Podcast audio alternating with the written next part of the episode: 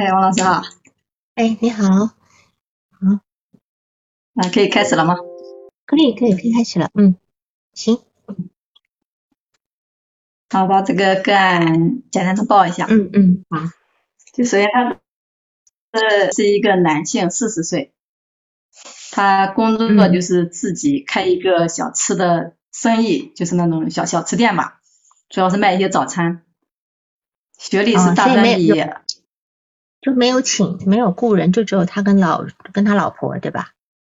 对他跟他老婆才也才干了两年吧，他现在只卖早餐，他说现在要扩大，他专业就是学的烹饪。嗯嗯，他什么时候做的？啊？他什么时候开始做的？什么时候他说接触了两三年，他就就这，他的应该是正式做是两年吧。嗯嗯嗯嗯嗯嗯嗯嗯，好，行。然后他和他老婆是结婚十年了吧？应该是十年了，一二年结婚的。然后没有孩子，现在是和他老婆和他妈妈三个人住在一起。嗯。那这个？他的来诊原因是，他就感觉和人相处非常不自然，就感觉非常累，感觉很孤单。然后原来在公司里面上班，就是原来自己开小吃店之前是在公司里面上班，在公司里面上班的时候就感觉和同事呀、领导相处都很累的，也也是因为这个原因，他自己决定辞职，自己开个小吃店。嗯嗯。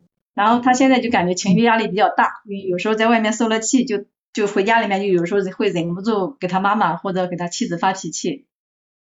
嗯。所以就想过来调整一下，而且他在开这个小吃店的过程当中也发现一些问题，就是。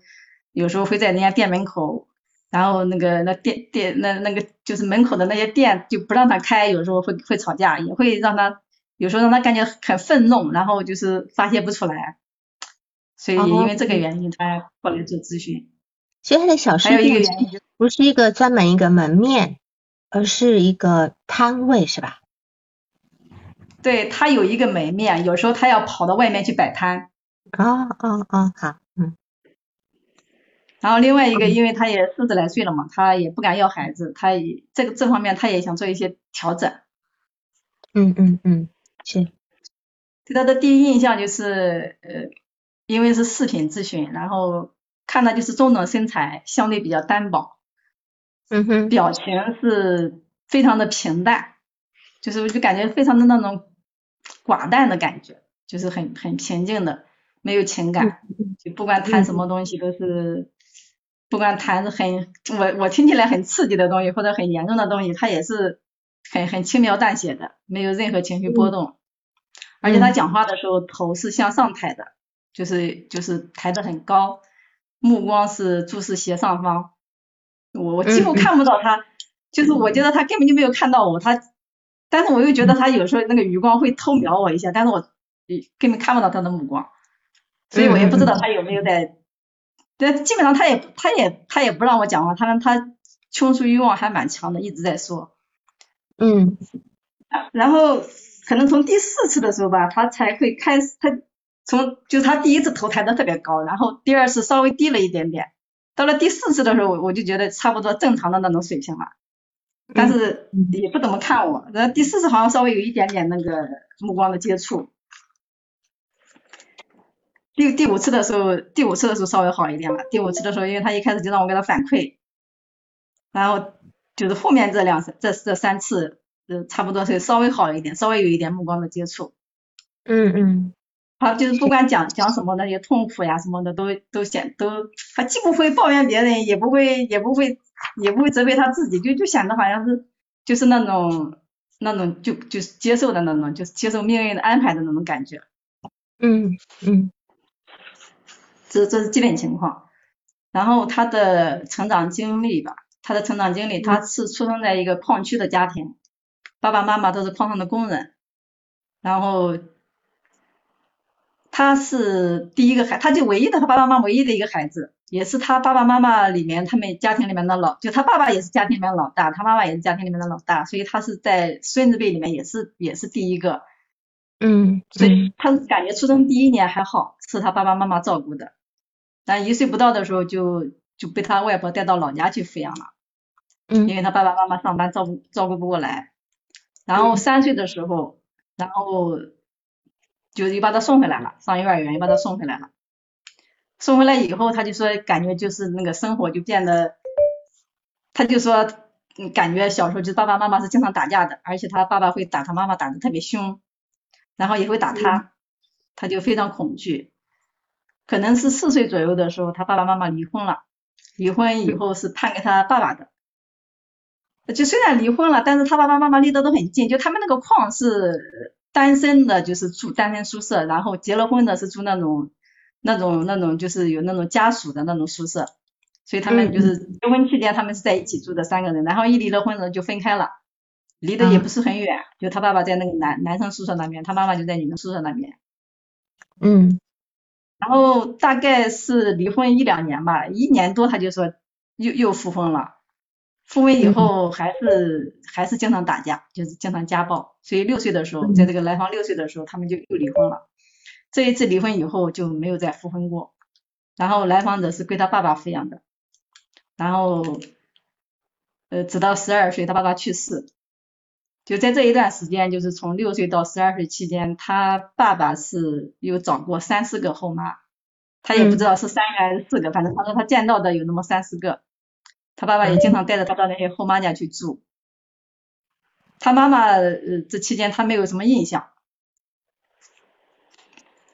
然后，呃，他就说他爸爸对他这这几年的成长经历，他就觉得一个是很动荡，然后他爸爸就是经常对他家暴。他他举了一个例子，他说小时候他爸爸嫌他睡觉乱动，然后就每天晚上睡觉之前用绳子把他的手和脚都绑住，然后第二天才解开。所以他说他到现在都养成了这个习惯，都是睡觉特别规矩，一动都不敢动。呃，空余的时间就是寒暑假了或者周末了，他爸爸出去也不让他出去，就把他关在家里面。他家里面什么都没有，他说也没有电视，也没有收音机，什么都没有，也没有课外书。他说就每天就一个人待着。所以他他说他感觉自己什么都不懂，所以在学校里面他就说，因为谈到有没有朋友嘛，他说也没有朋友，因为他说在学校里同学聊天聊那些电影啊、电视剧啊之类的，他一概都不懂。他有时候他也蛮喜欢听的，他说也没感觉多受排斥，因为他特别喜欢听他们讲，但他又插不上话，他说就在旁边傻笑。嗯，然后他爸爸经常打他，我又问他有没有，怎么也不找人求救，他说都已经习惯了，他经常打，一开始的时候邻居听到了还会过来劝几句，但是后来就就习以为常了。然后他妈妈他就感觉从小他妈妈对他就他就感觉他妈妈是很。就他就感觉对他妈妈没有什么印象，就感觉他妈妈好像，他就说是不是他妈妈的脑子被他爸爸打傻了，感觉就很少有印象。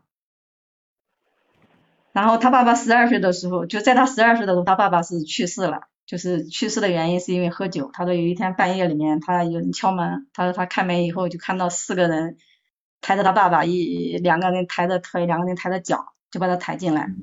然后放到床上，给他说那个你要你要照顾他，给他点水喝，然后然后就走了。他说他就他就很害怕。那个时候是喝醉了是吧？是喝醉了是吧？对他爸爸喝醉了，就是他说只听到他呼吸，但是也不怎么说话。就那四个人就把他放到床上就走了。他也他也不敢看，他说他他们睡觉是一个大床，然后中间放了一个放了两个书柜。他说他只敢透过那个书柜的缝看爸爸有没有动静。薛老师，有人在问说，为什么离婚的时候没有跟妈？离婚的时候没有跟妈，是因为他妈他他问过他妈，他妈说感觉自己没有能力抚养孩子，觉得跟着他爸更好。因为后面我们会我们会讲他爸，他感觉他爸是一个很能干的人，就是他家务活呀，这个呃做饭呀，干嘛都是他爸来做。而且当时他们矿区的领导也觉得，对吧？对，矿区的领导也觉得跟着他爸会更好。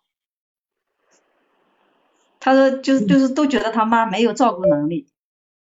嗯。但他也说不上来为什么他妈没有照顾能力，他只是说就是因为十二岁以他爸去世以后又又跟到跟到他妈那边，就感觉他妈饭也不会做，经常给他吃的饭就是就是酱油泡饭，就是不会炒菜。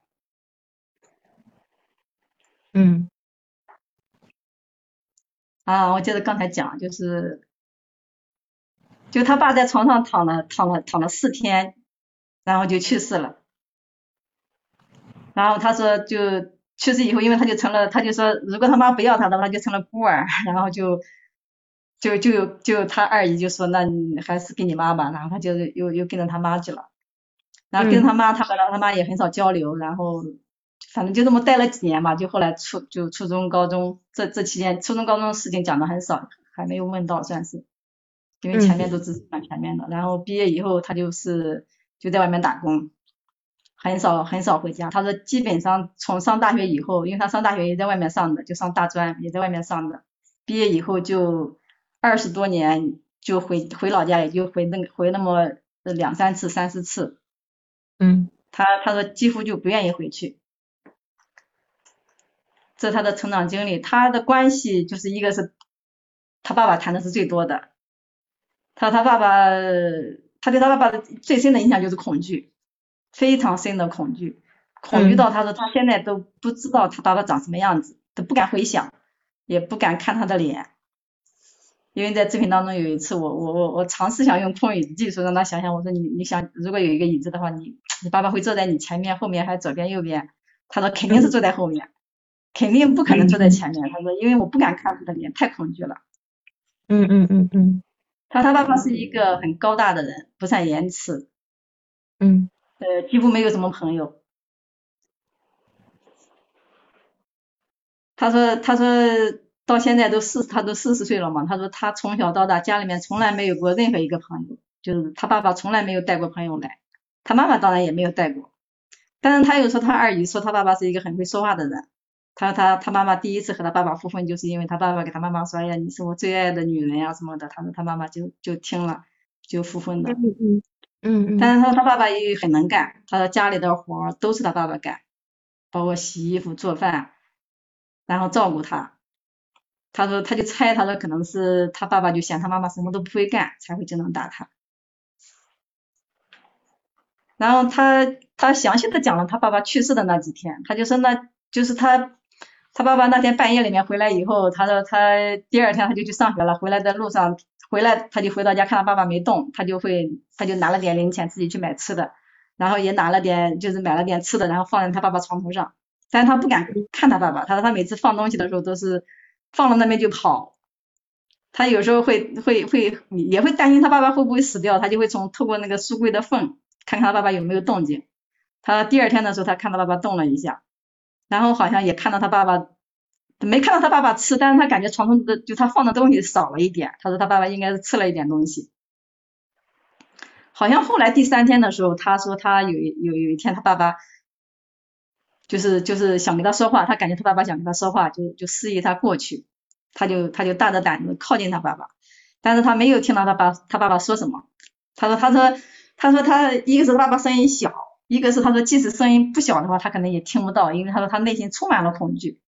因为他他说他听的时候几乎是闭着眼睛的，他说他很害怕他爸爸突然从床上再跳起来把他揍一顿。嗯，发现他爸爸死亡，他说是因为那天傍晚他他又被这个老师留下来了，因为他经常被留下来，他作业经常是写错会罚抄，要罚抄好几十遍。然后那次他就是又罚抄了几十遍，他说罚抄了三四十遍，然后他没做完，然后老师就让他叫家长，然后他就说他爸爸喝醉了，说已经在家里面躺了三四天了。然后，然后他说老师当时也没什么感觉，他说但但是旁边的一个家长感觉不对劲，所以怎么喝醉酒怎么可以要躺那么好几天，说肯定不对，然后就喊老师一起，就他就是他那个学他同学还有他同学的父亲还有老师，就一起到他家里面去了，然后一看他爸爸已经死了，嗯，所以所以就赶快打那个幺幺零，他说就警察就去了，那个警察说说看着已说已经死了快一天了，说他说如果再再他说，如果再不发现的话，都有可能会变臭了。嗯嗯，所以才才发现的。你当时他说感觉一下子感觉天都亮了，他说哎呀感觉感觉好像一下从那种在从那种恐惧当中稍微恢复了一下。嗯嗯，他说就感觉他说当时确实没有一点那种那种难过的感觉，他感觉一下子就好像放松了，只是有一点担心说自己成了孤儿了，不知道这个。到哪里去？嗯，他说他爸爸死后，他他都埋在哪里他也不知道，他从来没去上过坟，也没想过要去。但但是他现最后一两次的时候，他提到说，呃，想去找找他找找他父亲的坟，想回家一趟。所以他父亲过世的时候，他父亲过世的时候，他没有去跟着去参加葬礼是吗？火葬的时候，他有跟着去火化的时候。他说他记得火化的时候，他很开心，然后还把他被他被他叔叔骂了一顿。嗯嗯，那是他第一次见到他的父亲是吧？他他只是在外面，他他第一次见到他的叔叔是吗？呃，他二叔他见过见过几次，他其他的叔叔都是他爸爸死的时候见的，就他三叔是他爸爸死的时候见，他四叔他一直没见过。然后没有见过爷爷奶奶？没有，从来没有见过爷爷奶奶。他他只记他只记得听他爸说过，他爷爷好像是一个喜欢赌博，然后把家里面败的也比较也比较惨。嗯然后他爸爸是老大，还要照顾他下面几个弟弟。嗯嗯嗯，然后他四叔又是在监狱里面，好像是判了十多年，所以他就没见过。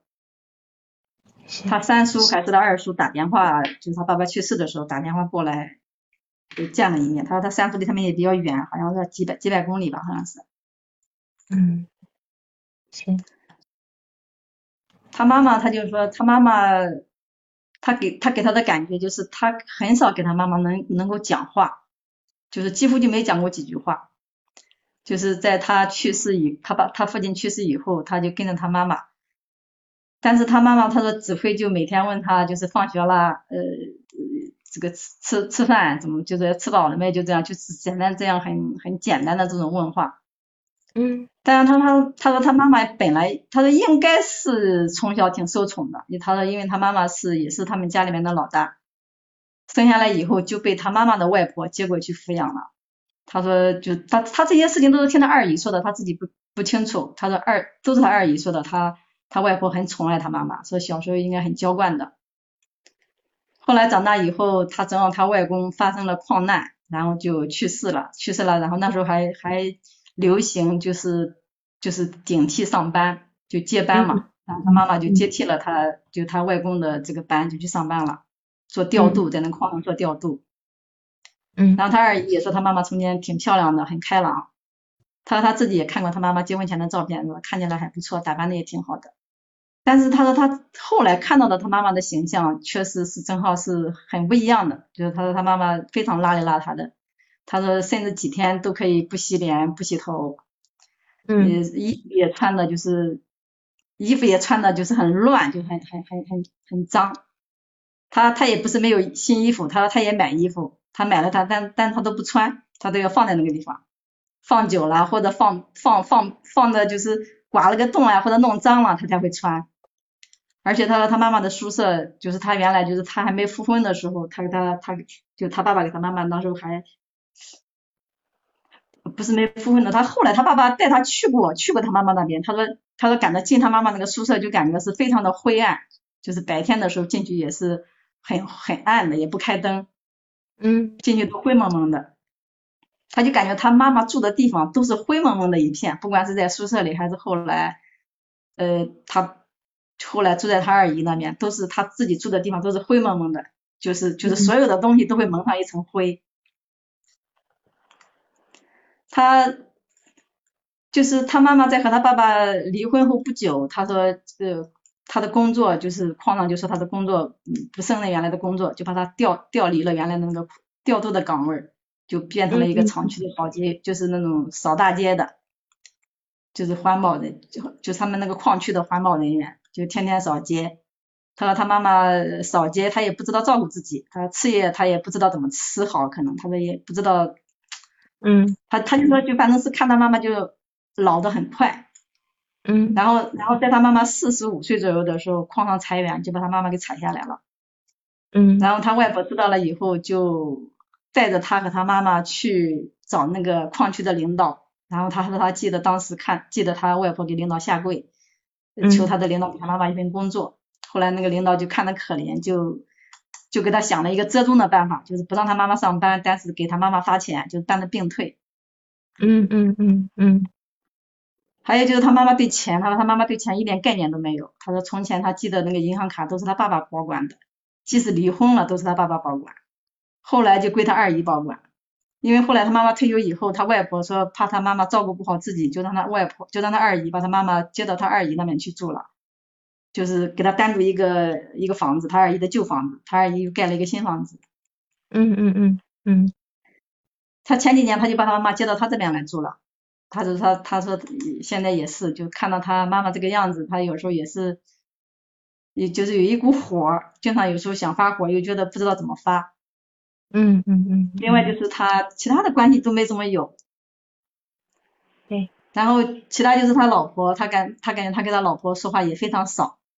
都是他老婆会主动的说一点，他他他他做这个小生意的一个其中的一个原因就是也想和老婆多沟通一下，嗯，这是他的主要关系，嗯哼，啊我就讲这些吧。好，你对于他妈妈怎么评估的？我觉得他妈妈应该是有神经方面的问题，就是生理性的神经方面的问题，我觉得。我也觉得是，我也觉得。只是可能是一个隐性的精神病性的部分，没关系，我们再次再来找一点证据哈。嗯，我们这个案例呢，其实说真的，嗯，我我不清楚，我我不知道可不可以用罪来形容哈，就是我我觉得真的很可怜。我在看的这个过程中呢，我其实好几次我其实是有点忍不住，我觉得很伤心，很伤心，就对为了被这个男的这个生这个呃整个成长过程，我觉得非常难受。然后他来，他来这个咨询的过程，你在讲都说，因为他感觉到自己是有原生家庭的问题，然后情绪压力比较大，比较不能够跟人家相处，几次的工作呢，都跟老板就是非常害怕他的老板，啊，所以他没有办法忍受那个压力，所以只好自己开小吃店，对吧？哈，结婚十年了也不敢要孩子。啊，当然他不敢要孩子，我不知道你对于他母亲的那种精神病性的部分有没有跟来访者讨论过？有没有？我我有讨论过，就简单的讨论，因为他他认为他妈妈就是呃就是比较不爱说话，但是我一开始听的，我觉得他妈妈应该是有精神问题的，那后来我会觉得更严重，我觉得有不单是精神问题，他应该是有精神就神神经方面的问题，我觉得他本来就发育可能就有问题。对对，好，那么我们来看哈，这来访者在刚刚跟你讲话的时候，他头是抬很高的，对吧？目光斜上方，然后其实跟你到目前为止七次，目光也比较少交流，对吧？对，然后偶尔会偷偷看你一下，看看你有没有在在注视他，然后他其实没有任何情绪波动。我们来看哈，一个人在讲话的时候，他会习惯，他是看着远方，对吧？他眼神没看，他就看着前斜前方，我感觉就像穿过我一样的那种。对，就是对，就是那种没有聚焦，可是又飘很飘渺的那个眼神，望的很不知不知道在看哪里那种。我觉得这是应该是他自己是一个人独处的一种状态，一种状态。他其实这个状态有一点在沉思的状态，有一点他心中是有活动的。这种状态跟一个人低着头。那个样子是不太一样的。一个人如果低着头呢，通常是在情绪当中，就是低着头在讲，他会有一个浓浓的情绪。可是，在抬着头讲话的时候，当然大家可以去体会一下，在抬着头讲话的时候，其实呢是有思维的部分在。来访者一边说，一边脑子在工作，就说有时候呢，他其实只要你在场，只要你在场，然后他自己工作就可以了。他需要你在场，然后他就一边说一边说给自己听，大家知道有个人在听他说。那这个地方他是有不不是那种纯粹的发发泄情绪，但是在这个地方，在这样说的过程中，他一方面在克制自己的情绪，一方面在让自己不失控的那个部分。所以他他他让自己处在一种可控的状态里面，他波澜不惊哈。他不显山不显水的，可是我相信他内心一定是澎湃万分的哈。我觉得越是这样的一个人呢，咨询的过程中，你越越要去静应他背后的部分，就是他不能够表达的那个部分。我想他来咨询的目的是因为他的情绪压力比较大，对吧？所以在这个平静无波的水面之下，他他他有更多需要正常喷发的一个部分，也许是时时刻刻他他心中都有一股不能够表达的、不能够言语表达的那个感受，那这个部分可能连他自己都体会不了。那这个东西在咨询里面其实是一个很重要的一个工作，因为在他的成长过程中，他他的母亲毫无情绪，他的母亲不跟他沟通，他的母亲不跟他对视，他的母亲言语贫乏，他的父亲只有愤怒，是吧？甚至他都不知道怎么表达他愤怒以外的情绪，就是他一表达就是失控，对吧？那么他其实不知道别人要什么，他也不知道别人怎么看自己，他也不知道自己是一个什么样的人，所以这个地方，这个这个人都是飘在半空中，其实是真的很很令人很很伤心的哈。然后呢，他在告诉你的这个过程中，我我觉得你对他的感觉哈，我在想他应该是一个不需要你来太费心思的人，他应该是会。对他，他对他会自己说自己那个，对他不用你费心。那这是他成长过程中，他也是的，他他会把自己的事情处理好，然后呢，他只要你的陪伴就好了。目前他把他的母亲接过来住，我觉得，呃，他只是在替他父亲尽一定的责任吧。但是对于母亲呢，他的情感应该是非常复杂的。如果把这些情感通通拿掉，就是对他原生家庭的情感通通拿掉的话，我觉得很惊天动地的。如果你的将来的工作有成效的话呢，你就势必要承接他这个这一个爆发的部分，你要承接这个爆发，就就你到时候要接得了。好，因为这里面可能有包含对父亲母亲的爱恨情仇在里面，因为你你势必就是那个承接者，对吧？然后呢，他他现在很担心，说自己常常在外面压了一肚子的火，然后又不知道这个火怎么来的，回家会发泄到母亲跟老婆身上，他很担心自己会像父亲一样，对吧？哈，那这里也是你要去工作的部分。然后你提到了一个周年效应，好，就是说他现在四十岁了。那么他的父亲也在四十岁过世，是吧？他也在四十岁。啊，对，就是说这个有一个周年效应的部分。这个这个周年效应呢，触发了来访者回忆这些过往，当然也到了他该整理过往的时候了哈。他就要做一些梳理跟调整，当然他也想考虑到下一代的问题。那么当然你也你也考虑到周年效应。那么我就问你了啊，一个人为什么会有周年效应呢？你既然提到周年效应，对吧？他父亲死于死于四十出头，他现在也四十出头了。那么这个东西是有相关。他到了他父亲过世那个年龄，那么这个周年效应，一个人为什么会有周年效应？那个潜意识里面，嗯，有个什么呢？潜意识需要干嘛呢？潜意识里面需要修通这一块吧？没错，要肯定是要修通，就是当年这个地方一定没过去，对吧？一定没过去。那么其实对有人说，哎，未尽事宜也好，呃，潜意识的计时，或者是爱的追随，害怕死亡，这些都是。但是我们来看这来访者，他为什么会在这个地方启动了他要做咨询，要整理过往，要跟过要跟过去和解的这个部分。一个人以他来讲，他的周年效应有可能是因为内疚，对吧？有可能因为内疚，因为他曾经他的内心曾经因为父亲的死，一下子天空都亮了，是吧？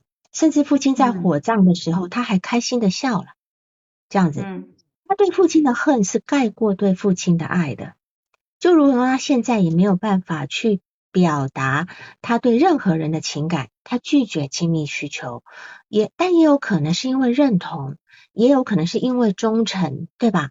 也有可能是因为阉割焦虑，他自己不配活得比父亲好，他不配活得超过父亲的年纪，是吧？这些都有可能，所以这些都是你要去跟他工作的点。那么周年效应常常应该是来无影去无踪的，哈。有部电影叫《莎拉的钥匙》。讲述的这是一个真实的故事，就是一个周年效应的故事哈。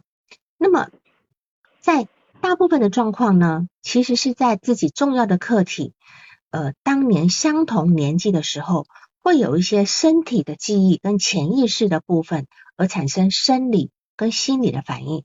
譬如说，你你曾经在呃六岁的时候曾经遭遇过创伤，一个很大的创伤，然后等到你的孩子六岁的时候，你可能就发作了，这也是一个。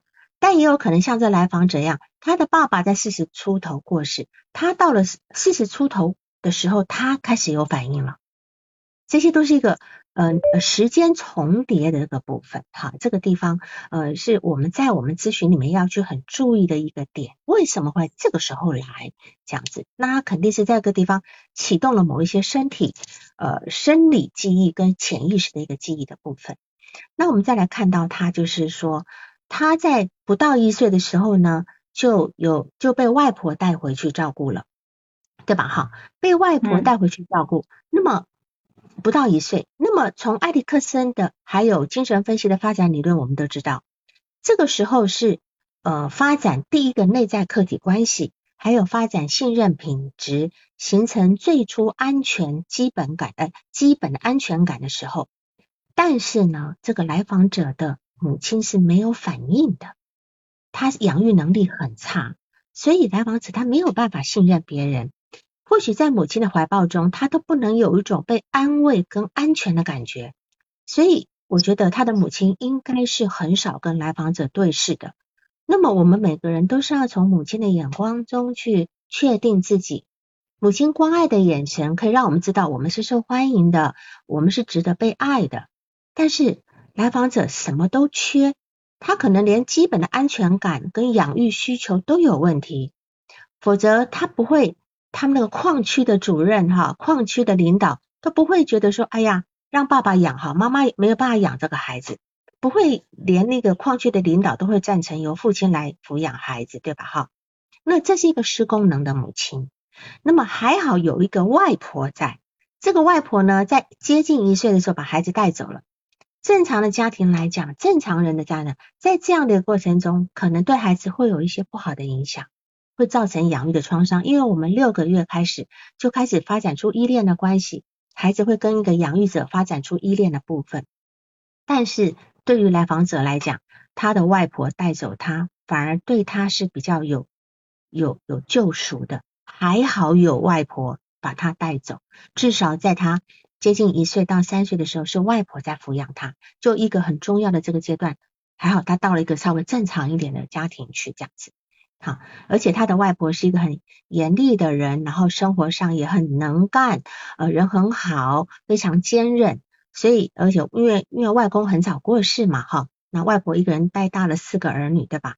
所以在外婆的接手，让来访者的发展免于崩解的危险。至少有了一个情感的一个连接的部分。那到了三岁的时候呢，他又被送回来，因为要读幼儿园嘛，回到矿区上幼儿园。这个时候父母常打架，对吧？常常打，而且爸爸打人是没有理由的，拿呃抄到什么就打什么，打到哪里就是哪里，不分轻重的。他跟妈妈都是没有办法反抗，所以这个来访者呢，他心中充满了恐惧。三四岁的时候，爸爸妈妈离婚了，结果呢？矿区领导觉得说你给爸爸养吧，这么小的一个孩子给爸爸养，就知道这个妈妈有多么的不称职，连矿区领导都会这样讲。结果没多久又复婚，我相信是爸爸可能是为了要能够呃照顾孩子，所以又去把爸爸把孩把妈妈给叫回来的。但是呢，回来还是继续打啊，继继继续家暴。六岁的时候又离婚了，那么来访者还是归爸爸养。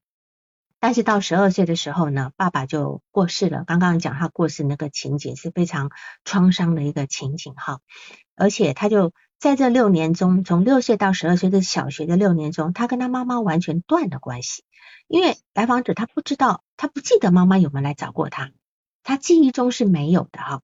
那么这个地方就知道这妈妈真的非常的不称职。好，那么那我就不清楚，他他有去联系过外外婆吗？他离外婆蛮远的，他外婆在在在在乡下。哦，所以当时也没有电话哈，所以也没有办法去联系外婆。所以爸爸独自带他这几年呢，是经常的那种家暴。啊，而且你看爸爸甚至小时候帮他绑住，我相信绑住是因为。我自己也带过孩子，小时候孩子就在身边，他们翻身啊，那个手脚踢，常常会打到。有时候我觉得我以前跟孩子睡觉的时候，我都要把我把我的头护起来，因为孩子不晓得什么时候啪的一只腿就砸到你脸上来了哈。那他爸爸一定也是这样子，觉得这个孩子妨碍他睡觉的那个部分，所以所以每次睡觉把孩子的手脚给绑起来了，这真的是非常不人道。但是我觉得这样的一个人呢。我觉得你应该从他的梦去工作，我相信他的梦很多。你学的，你让他学的，去把梦记下来。一开始他可能跟你说我记不住，但是你一定要让他学的去记梦，因为他是如此的压抑，如此的隔离，那这些东西都要在梦中释放的。梦的工作会让他少一点防御，好，也不会有，也不会有那种直接表达那种过分焦虑跟羞耻的那个部分，哈。那。他的那种呃寒暑假，甚至放学回家，可能他爸爸是不让他出去的，把他关在家里。他又没有电视，又没有朋友，又没有书，他只能够发呆的吧。所以来访者在来访在来的时候就跟你说，他很孤单，对吧？他很孤单。来访者其实的他的孤单呢，从那很早就开始，不是只有他在学校觉得孤单，他一个人在家里觉得孤单。我觉得。这个孤单是来自他很小的时候，从母亲那里就开始，他没有从母亲那里得到温暖，没有得到情感，孤单呢几乎是他人格的底色了。他也没有能力去为自己把这个孤单的这个部分给去除掉，因为他没有那样的童子功，你知道吧？他小时候就没有人教会他如何安慰自己、抚育自己。那么到了小学呢，就剩下他一个人跟父亲相处。又是一个没有沟通、没有情感的背景，那么关在家里，没有书、没有朋友、没有电视，哈，一直这么孤单着。即使他现在已经长大了，他他四肢完好，可以随意的翱翔，但是他也没有那对翅膀了。他当年呢，被困在一个一个小小的职工的宿舍里面，其实到现在他都没有被放出来过，他都还在那个地方，哈，而且。嗯，就是说，他的妈妈呢，就是他说他的妈妈呢，可能被他爸爸打傻，对吧？被打傻。然后呢，其实他他对他妈妈是很陌生的，没有感觉的。妈妈好像从来都没有管过他。那么，我觉得妈妈并没有传递一个母亲的感觉，好像只是一个子宫把他生下来而已。就妈妈跟他没有情感交流。那即使妈妈再一个是，如果一个妈妈的能力再差，也她也不应该跟母亲有有陌生感。一个母亲的这家事能力再差，再不会做饭，这个妈妈也有妈妈的天生的一个本能在。好，除非这个妈妈不是真正意义上的母亲，就她不是一个真正的合格的一个正常的一个人。好，所以我我就说我怀疑这个母亲的精神状况，甚至智商。可能都有点问题，有点隐性精神病。当然有可能，呃，因为因为呃，二二姨也说了，说妈妈小时候很乖，可以坐在椅子上坐一天，没有人叫他，他可以在椅子上坐一天。哪有小孩子可以在椅子上坐一天的？好，这妈妈就没有脾气，没有什么的。现在妈妈其实是，我都怀疑智商是有问题的哈。就是通常有很多隐性精神病人，他其实伴随的智商是有问题的。而且小时候也被欺负，被同学欺负是吧？甚至被同学拿了一个刀刺在他的，刺在，因为他用手挡，刺到刺到手上，所以他手上还有一个明显的疤是吗？对，很明显，他还拿起来让我看。对对对对。好，这个来访者是上了大专，呃，学了烹，呃，学了那个烹饪专业的部分，这样子。他说妈妈做菜非常难吃，连他自己都都吃不吃不进去，酱油泡饭，妈妈会会会因为他的要求把肉买回来，但是妈妈不会做，做出来根本吃不下，所以这个这个不是一个很正常的一个女人的一个状态哈。那么那个肉我们稍微盐煎一下哈，撒点盐巴都行，对吧？哈，然后。甚至外婆都担心妈妈不会照顾她，还来帮忙照顾。可是因为外婆的脚崴了，崴了，所以就就没有再来哈，没有再来这个部分。一个母亲没有办法照顾一个十二岁这么大的孩子，是一件很奇怪的事情。也许外婆其实是知道的，所以但是所以外婆会帮忙来照顾，外婆还会带着妈妈去跟跟那个领导下跪说啊，你给他一份工作吧哈。那么其实外婆可能知道妈妈的状况，只不过就没有说出来。那么来访者他做饭的本事哈，我觉得应该是被爸爸训练出来，而且爸爸很能干，对吧？爸爸很能干，做饭、家务啊等等的这些都都会，所以我相信这个来访者他自己在工作跟家事上应该也是很利落的，很利落的一个人，只是他的情绪跟那个部分是有很大的问题哈。那么他说他小时候跟他妈相处的时候呢，他都记不起来，都记不起来跟妈妈相处，因为妈妈那种精神状态。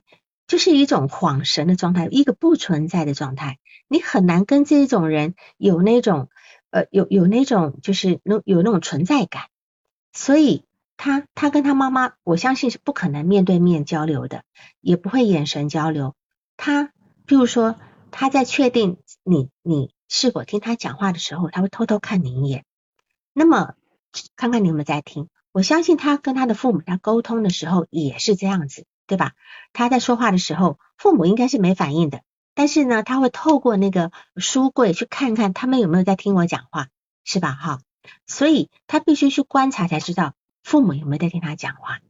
那这样子来讲，就是说他是一个多么没有存在感的状况，所以他现在没有办法跟人对视，原因就很鲜明了，因为他从小时候没有人看着他去。呃呃，就是看着他，他也不值得别人专心听他讲话。那在这个地方呢，我觉得你你在跟他工作中，你可能要特别特别的专心。他很在意这一点，在在一点。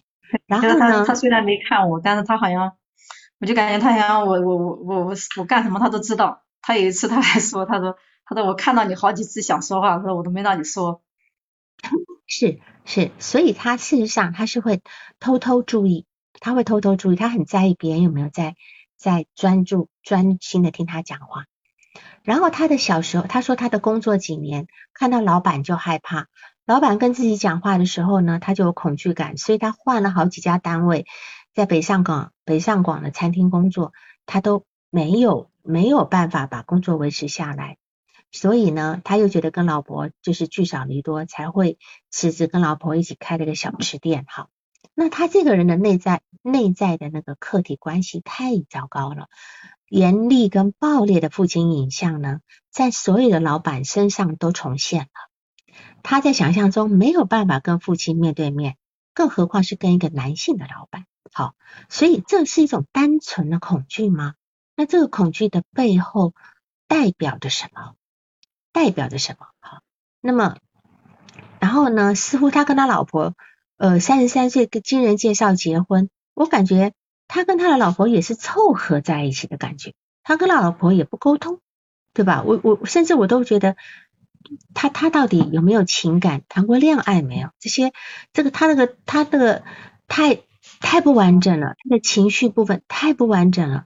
这个部分要工作的地方好多好多，所以。再来就是说，他对他爸爸是深深的恐惧。你有一次跟他做意向对，呃，做空椅技术，对吧？就没做，我只是简单的想问，就问了一下，因为我觉得现在不敢做，只是想让他不能做，现在不能做。他说他想象爸爸，你你说让他想象爸爸会坐哪边？对，他说坐哪边？他说坐后面，他说肯定是坐后面，不可能坐前面。他说。那很奇怪了，如果今天这个爸爸随时都要打我，坐我后面，我更怕了。他他只是强调说他不敢看他爸爸。是啊，那这个不敢看的东西，跟怕被他打。如果我们今天怕被一个人打，我们可能一直要盯着他，什么时候要出手，对不对？但他不是耶，他甚至靠近他爸爸身边都闭着眼睛的。他如果怕他爸爸跳起来，他为什么还要闭着眼睛啊？他应该一直努力的观察爸爸现在什么动静，然后赶紧凑到爸爸身边去拿个拿个几几块钱零钱呀。所以你不觉得这个不合理吗？对，很不合理。就是说，我这么怕一个人，我还让他坐我后面，哇，那我不是怕死了？好，所以后面应该更恐惧啊。所以我在想，这个恐惧跟他的爸爸过世有什么关系？他在爸爸过世的时候，他敢怕看他爸爸的脸吗？而且此时此刻，不要用这种方式哈，跟他展开父亲的工作。我们就可以，我们可以在很多现实层面去澄清，把他留在现在的阶段，因为他现在还没有能力退行。他没有能力退行，他那个他那童年的那个来访者太害怕、太弱小，好用用一个现在成年人的身份跟视角呢，去面对当年的事件，去面对当年的事件，透过语言，然后帮助来访者利用语言把那些不堪的过程呢，一段一段的说出来，一段一段的拼起来，在恐惧的背后一定有东西。这一定有东西，只是现在现在雾太浓了，雾浓到他看不清楚当年的风景，所以他应该有很多东西是要呈现的，否则那些没解决的事情，那那那现在到底到哪去了，是吧？他他只是远远的逃离家乡啊，他他已经二十间二十多年没有回老家去了，那么这二十多年来，他就算他偶尔一一两次回老家，他有什么感觉？讨论过吗？他他就说不想回，但他说过他对爸爸充满了愤怒，他没主动的，他没直接说愤怒，但是他就做了一个动作吧，他就是一定是充满愤怒，对，但是你知道愤怒就是，嗯嗯，就记得他用他的手，他用他的两只手拉着他的那个上嘴唇，就是一只手拉着一边，然后然然后让我看他的牙。他的牙就是他的牙就是前面四颗牙齿是是靠里收的，然后然后就是好像外面里面后面的那些牙齿好像包把前面的牙齿包上来，然后然后呢就是包着那四颗牙齿的那两颗牙就是那种我们常说的虎牙，他自己称为叫獠牙。嗯，他说这个獠牙，他说就是他的解释就是说他说你看我这个牙齿，他说他说就是像那种狮子的牙，他说你看狮子的牙是不是都是獠牙？他说：“他说这是不是就是因为愤怒发泄不出来，才长成了这样的这这样的牙齿？所以他一直都是有那种紧咬牙关的那个表情，是吗？嗯，不是那个表情，他就让我看他里面那个牙。我知道，我知道，我知道，我就说他曾经很努力的压抑的那个那个部分，那他牙发就是在长的过程是这样的一个状态，是吧？嗯。”刚才有人问说，让老让爸爸坐在后面有什么不合理吗？嗯，我我是这么推的哈，就是这个人让你那么害怕，你还让他坐后面，因为这个爸爸是什么时候会打人不知道的，随时随地要打人的，你让他坐后面，那你就没有办法保护自己了呀，对吧？我们应该是他应该是在我们视线看得到的地方，他如果起身要打我们，赶紧跑喽。所以坐后面不是觉得更让。更更不安全嘛？我是这么猜了，我不知道你们有没有有没有什么呃其他的那种看法这样子哈。然后他说他爸爸是一个很哈什么？没有，他给我讲的时候，我是觉得就是说，如果坐在前面的话，就是像你说的那个警惕的话，他是还有点想跑的跑的这种意意愿。但坐在后面，他就是他就是根本就没有那种跑的感觉，他只是光看到就已经害怕的不能动了。那我们就让他坐旁边嘛。侧面看不到不就好了吗？余光看一下，就像他余光看你一样，对不对？那怎么是后面呢？就是说，对他，他是他说的很肯定，他父亲的形象完全不要在他的视线中，只能够这样讲。对，是的，不要他完全不要让视父亲的形象进入视线中。那这个形象到底是什么？到底害怕什么？这个连这个形象，连这个影像都这么有杀伤力，是吧？好，所以这个地方是我们要去讨呃去去澄清的地方。他说他的爸爸呢是一个很高大的人，没有带人来家里，但是二妈又说呃呃不是二妈二姨，二姨说妈妈爸爸是一个很会说的人，但我觉得呢，他爸爸的印象呢，其实他自己他自己是他得来的。他没有得到第三者的验证，或许，然后他的母亲也都没有不曾告诉来访你父亲是一个怎么样的人。通常一个母亲都会告诉孩子，偶尔会告诉孩子，啊，你爸爸怎么样怎么样。我相信他妈妈是精神智力的问题是没有办法所以他们家唯一会叙述人就是二姨，好像只有二姨会会开口说话一样，对吧？当然，另外一个是外婆，呃，也另外一个有生命的人会说话人就是外婆，就他们其他人都不说话的，他爸爸只会打，他妈妈就就就就就完全不存在的样子。那么他爸爸很能干，然后就家里所有事情都是他爸爸做的，这这样的一个部分。然后他爸爸过过世的那那个状态，其实真的是很可怜。他说他爸爸在第三天晚上想跟他讲话，在叫喊他过去，他靠过去了，眼睛闭着，耳朵靠过去，用眼睛闭着去听。然后他很怕他爸爸突然跳起来，那这地方又是眼睛闭着，就是说他完全不要看到，不要让爸爸的影像进入他的呃视线里面，是吧？哈，所以但是。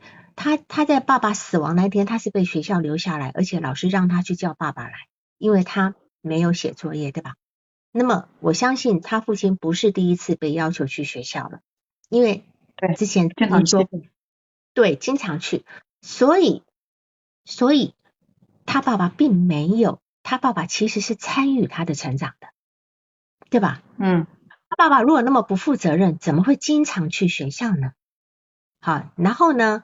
在这个地方，其实呢，我觉得他父亲对他的生生活参与度是有的，只是这些片段呢都被他隔离掉了。他父亲的形象。提到过一个好一点的片段，他说有一次他爸爸喝醉了酒，喝了酒不是喝醉了酒是喝了酒，他说拉着他的手哭了，给他说了一些话，但是他已经不记得他爸爸给他说过什么话了，还还还记得那个画面。是是。是，我觉得他有很多对于爸爸的印象呢。其实，因为他毕竟跟爸爸这么亲密的一个房间，选至少住了六年，应该讲从从三岁开始，对吧？从三岁住到十二岁，至少九年的时间，对吧？那么妈妈是一个不存在的状态，爸爸家事是爸爸做的。那么我觉得爸爸在不在他心中的形象，应该要慢慢被拼凑起来。应该要拼被拼凑，他的他的恨呢，把这些东西都已经隔离掉了。应该有一些温暖的部分，爸爸会去学校，老师叫叫爸爸去学校，要不然爸爸可以不理呀，对吧？而且我们这边来看，爸爸应该有一个很可怜的身世，我觉得应该有个很可怜的身世。爸爸老大得照顾下面三个三个兄弟姐妹，要中二。然后呢，爸爸的就是爷爷是一个不务正业的人，是吧？然后呢？嗯。而且这个来访者都没有见过爷爷奶奶，所以这个父亲有，这个父亲好像也没听到说有什么其他的不良嗜好嘛，就喝酒，还有家暴，对吧？也没有说呃不养家，也没有说呃也没有说什么赌博的嘛，呃家事的话都还是他父亲做的，是吧？好，所以在这个地方，我觉得呢，他只是在那个地方当年那样环境太压抑了。太压抑的情况之下，我觉得对于他父亲呢是怎么被养大的，他的父亲跟自己的家庭是这么的疏离呢？我觉得是一个很可怜的一个故事。当然，他父亲怎么死的，我们不知道，因为当时可能也没有尸检，对吧？可能也没有是，可能有人讲酒精中中毒有可能，因为喝醉了，喝的烂醉啊，在床上躺了那么多天，虽然也吃了一点东西，但是后来也就可能是叫做。心脏骤停啊，等等之类的这个部分都有可能的，好，有可能的。然后他说，他的母亲到现在就没讲过几句话，他觉得妈妈是被爸爸打傻。但我觉得只是有很多这种隐性精神病人在结了婚、生了孩子以后发作，但是他妈妈在小时候就很奇怪了，就长得就已经很奇怪了，被呃就是呃就是呃。就是可以整天坐在椅子上，然后都可以说不让动就可以不让动的。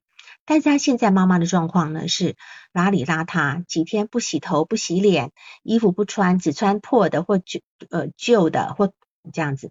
宿舍呢灰灰暗暗的，而且他睡觉的而且他睡觉的地方呢全都堆满了各式各样的东西，只有他睡觉那个位置是空出来的，对吧？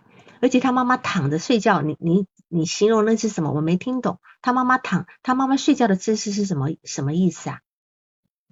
他就是说，他是像我们正常人睡觉，都是先先坐到床上，然后再然后再一个九十度的转身，然后再躺在床上。他他妈妈不是，他妈妈就只是直接一坐，然后往上面一躺，稍微就能轻一点的躺在那个地方就不动了，只有那一块儿是是看的是有人的。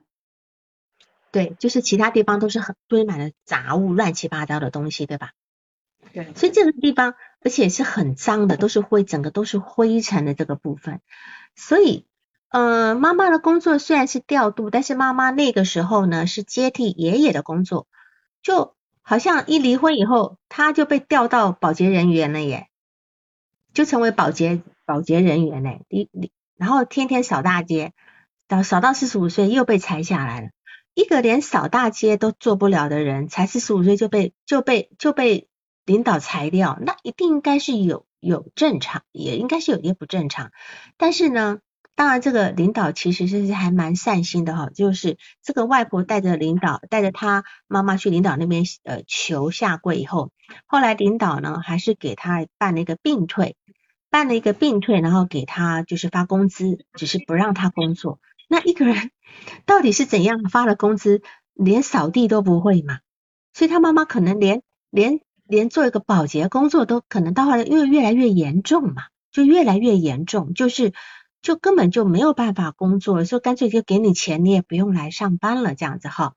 所以我觉得在这个地方是很很值得商榷的地方，而且妈妈对钱没有概念，钱随便人家用，先是爸爸用他的用他的卡，后来是。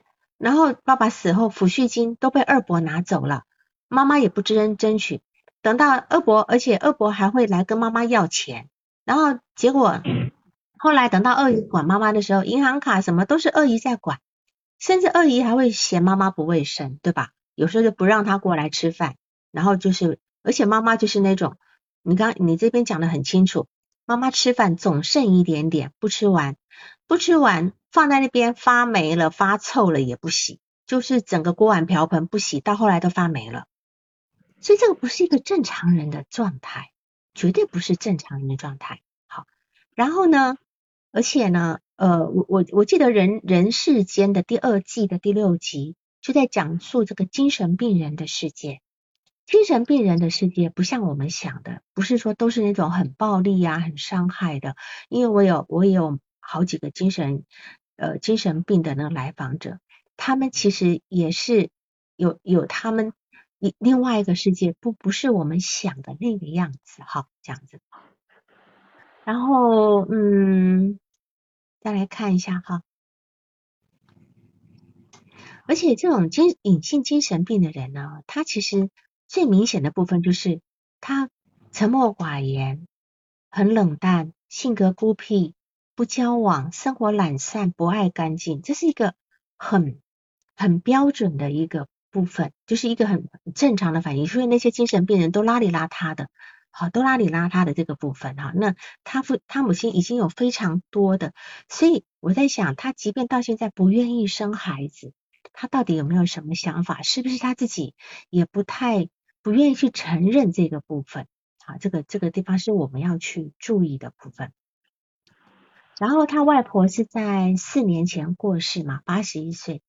他第一次感觉到外婆呃亲人的离去是吧？哈，那么其实外婆是他这一辈子唯一有过情感交流的人，也还好有外婆在，好有外婆在。然后嗯，我们来看呢，就是说他爸爸这个人，还有他，他跟他爸爸其实或许都有一种，都有一种。嗯，同质性的命运吧，我在想，好，因为我不知道他父亲的，但我觉得这个地方总感觉有一种重复的部分，强迫性重复的部分哈。那就是我觉得他是一个断层的人，他爸爸也是一个断层的人。一个人呢，必须活在一个空间跟时间的，一一个人都必须活在空间跟时间里，而且这个空间跟时间呢，都是要连续感的。都要连续感的，我从哪里来，我到哪里去，那这是人最终的一个人生议题，对吧？所以，所以说为什么说归属感这么的重要？这也是他在他父亲过世的那个年纪，他要从那个地方接续接续下去，接续下去，他不知道自己怎么来，又怎么去养育下一代，所以就是有一些家庭，有一些都是有家庭有一些族谱哈，这种族谱会给人家一种非常安定的感觉，知道哦，我上一代呃什么呃有几代人，然后等等，就我是安排在我这个家族里面的是第几代，等等等等这个部分，我就族谱像我我自己的家庭有到目前是十九代的族谱，我会觉得这个东西让人家觉得非常的很有归属感，很有归属感的这个部分这样子。好，然后嗯，还有他你提到就是说他他的二姨、四姨跟舅舅对他都还可以，可是他为什么要去回避这些关系呢？他很少联络。他主要是很不想面对那个老家，他说很就那个老家他他就不想不想想起那个老家。是妈妈的老家。还是爸爸，他爸爸那边没接触呀，那妈妈那边给他什么样不好的感觉呢？问题是他的二姨、四姨、舅舅还有他外婆都对他很好呀，那为什么他他不他又刻意回避呢？他他提他四姨你没提到过，提他舅舅只是提到他外婆带着他去住过，提他二姨他是说。他对他二姨，我觉得他是也是有愤怒的，但是他只是没有表达出来，因为他在提他二姨花他妈妈的钱的时候，他非常强调说，在他说在我不知情的情况下，在他唯一的儿子还在上大学的情况下，他说他说连他连他唯一的儿子通知都不通知，他说就从他妈妈账上取取走了三万块钱，就他非常强调这个这个这样一个过程。是啊，因为当时他的外婆让二姨照顾他妈妈嘛，然后他。他取了三万块钱，二姨是盖自己的房子，然后让他的妈妈住在二姨的旧房子，就是隔隔壁而已嘛，是不是？嗯，对。所以，对，所以这这个东西怎么说？呃，怎么怎么说呢？我觉得这种恩怨情仇的部分，只是他现在还在对他自己的那妈妈这边的娘家还这么的愤恨吗？还这么愤恨？会有一些。嗯，行好。然后，嗯，就是说他呢也没有什么朋友，就只有一个大专的一个同学哈，是做同行的，能够谈一谈。他没有朋友，跟老婆也不太沟通，是吧？我觉得他的感情世界呢，是否早就被封箱、被装箱封存了呀？那这个地方是一个很需要工作的地方，他的感受性要逐渐的恢复，先识别他情绪背后的想法。那么可以搭配认知的理论去帮助他识别这个部分，我觉得这是你们现在可以呃就可以开始工作的一个部分，先识别他所有情绪背后的想法，感受性恢复了以后呢，他才能够掌握自己，他就不会无缘无故的憋的一股情绪，然后不知道从何而来，这可能是你们要开始工作的地方。还有就是说。你要讨论这个移情反移情哈，我觉得在因为我一直没有太多的时间去在这个地方移情反移情去去解释，移情呢就是说他把你看作什么，他今天把你当做什么在对待，反移情就是说他带给你的感觉、身体感觉、情绪感觉，还有各种呃非理性的感觉是什么，这才是反移情。就是说，你你对这个反对的来访者，你说你听同情他的成长经历，愿意听他说，但是如果用真正反移情的部分来讲的语言来讲，是说你其实是很想要去安慰他，你有一种想要照顾他的感觉，对吗？是这个意思吗？嗯，是这个意思对吧？对。是，所以反应型就是说，哦，我今天想要照顾你，我想要照顾这个人，这个让我觉得非常的心疼，这是我的反应型。那么来访者他对你的移情是什么？这边不知道，你觉得他对你的移情是什么？他把你当做什么？我感觉他前面几次的时候，前面三四次的时候，好像就几乎就自自自自说自话吧，几乎就没有把我给。给给给归纳到他那个关系当中去。他前面几次都把你当成他那个没反应的吗？然后从第四次是有点目光接触，第六次的时候我就感觉他表情柔柔软了很多，而且第六次发生了一件事情，就是就是到了时间以后他就马上打过来了，我也很奇怪，因为他平时都要迟到个一分钟左右，然后他那一次就直接打过来，他在路上，他说他说他就说，哎我说你今天那么准时，他说。今天是因为他在外面做事情，本来以为能准时结束，结果没结束，就他给他那个小吃店打一个小车没打成，所以他就跟我说，让我能不能等他？他说他怕我等急了，所以及时打过来，说想告诉我一声，能不能让我等他一会儿，他找一个安静的地方。然后我就等了他，等了他二十分钟，也没扣他的时间。是，所以他其实是一个非常有温暖的人。他在这个地方可能逐渐逐渐的，你可以救到他外婆的位置。前面几次他完全把你当成是一个 摆设，对吧？但是有这个摆设也很重要，就像早年他的母亲一样，他的母亲的在场，虽然他母亲没有反应，但至少有母亲那个角色，他就在那边说一个人说着说着说着。现在他开始跟你有交流了，就是他不是后来被外婆带走了吗？那这里就是你你。你如果能够进入他外婆的角色，这是最好的，因为他的外婆角色如果有人能够替补上去的话，对他来讲是一个非常大的疗愈的部分。这样子，他他那个第七次让我看他的牙，我也感觉蛮奇怪的，因为我我我我不太想看的，因为他就那个那个那个动作就很吓人的，就是两个手扒着那个嘴，然后因为那个脸皱起来嘛，就看着像狮子的那种很很很凶的那种表情。然后我看了一下啊，我说我看到了，然后我我描述了一下，然后他过了一会儿，他说你再看看，他说他又扒起来又让我看，对，你要看，他要人家看的，他今天也你今天也不敢看他，他也不敢看他爸，是吧？对，我觉得很奇怪，我说他让我看了两次，你要你可能要克服，有时候他偶尔带给你，以后可能还有更多会让你害怕的部分。你你可能要克服那个部分，因为那个部分是你们他他内心的那份恐惧呈现出来了。对，看着蛮恐惧的，我是有点恐惧的感觉，就那个那个那个那个神情。是是，所以这个部分也是他的恐惧，他只有你不恐惧，他以后才不会去恐惧这样子。好，那你还有什么问题吗？还有他这个就是一直在。就是他他这样的一个一个交流方式啊，他是应该是他在其他的人际关关系中也是这样吗？就比如他交流的时候没有目光对视和别人。我相信是的，但是他一定是要跟你先开始能够很正常的目光对视，他才能够去首先跟他的老婆开始恢复沟通，对吧？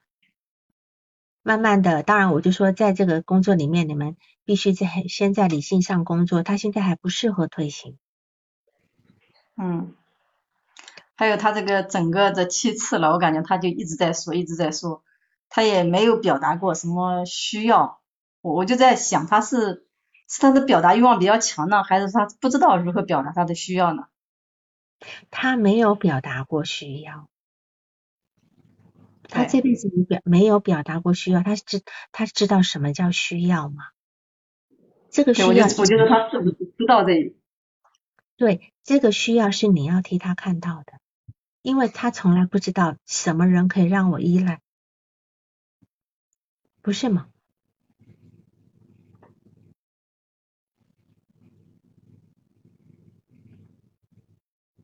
他第五次的时候，他一上来他就跟我说，他说你给我反馈一下吧，他说前几次都是我自己说，他说我看到你好好多次想说话，他说我都没，他说我都没让你说。然后你就就这一次表达了表达了这样一个需要，我觉得。嗯，你反馈了吗？啊，我说行啊，我说你，我说我说前面谈了那么多，我说你希望我从哪个地方开始反馈？我就说我说了几个方面嘛。嗯嗯嗯。然后然后他就他他就，我我就说你我就说你从哪个方面是个人的方面还是关系方面？他就说那我谈谈我的。求学经历吧，好像好像就这样，他就又又一直说下去了，就也没有让我反馈。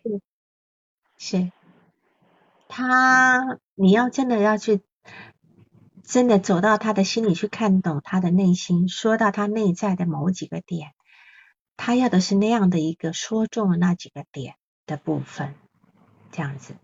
然后有人问说什么时候可以开始退行？哈，我觉得是这样。他目前还有一个非常强烈的恐惧，他不敢跟他父亲面对面的部分呢。这地方，而且我们还要顾虑到他小时候被那样的一个母亲养育，他到底有没有潜在的那个那个属于精神那个部分，我们不知道。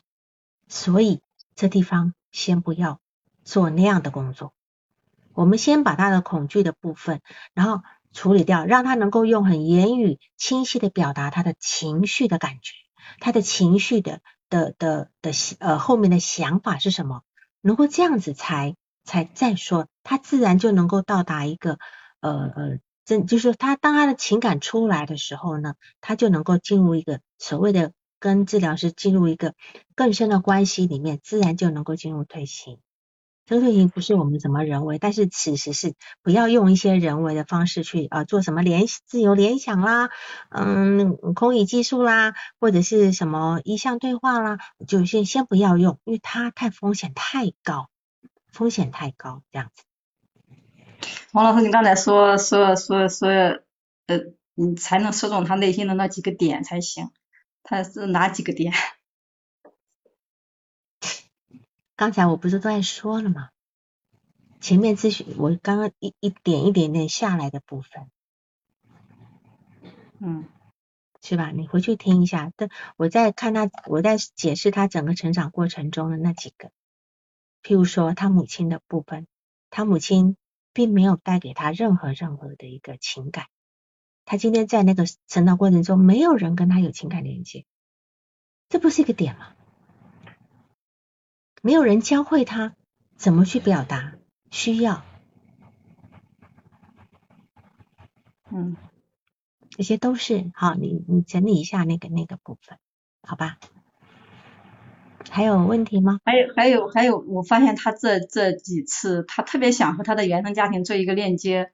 他问过我两次，一次是他说他要不要要不要修复原生家庭的，就是和他，就他想回老家。他他好像上次的时候他又提到他要回老家，想去看他爸的坟。嗯，然后呢？这个事情你有什么不行做的呀。然后呢？我是会觉得会不会有点早？还好吧。今天回去上坟，你担心他发生崩解吗？他可以带着他老婆嘛？可以吧？这是一个很简单的一个，比如说清明回去上个坟，是吧？对，他是说想和他父亲那边的人联系联系上，这应该的。我就说我们每个人要知道自己从哪里来，才能够往哪里去。他跟他父亲这个连接是要有，不是只有恐惧的部分，一定还有很多部分。嗯，好吗？我没有，嗯。好，就这样，谢谢，好好，好，各位好，谢谢。今天大家讲很多，我就是 来不及看，嗯，我看一下，嗯，这边也不适合做催眠啊，也不适合做催眠。好，好，那就这样子了，好吧，今天就这样子了哈，这是一个非常令人忧伤的个案。还有一个非常令人忧伤的人。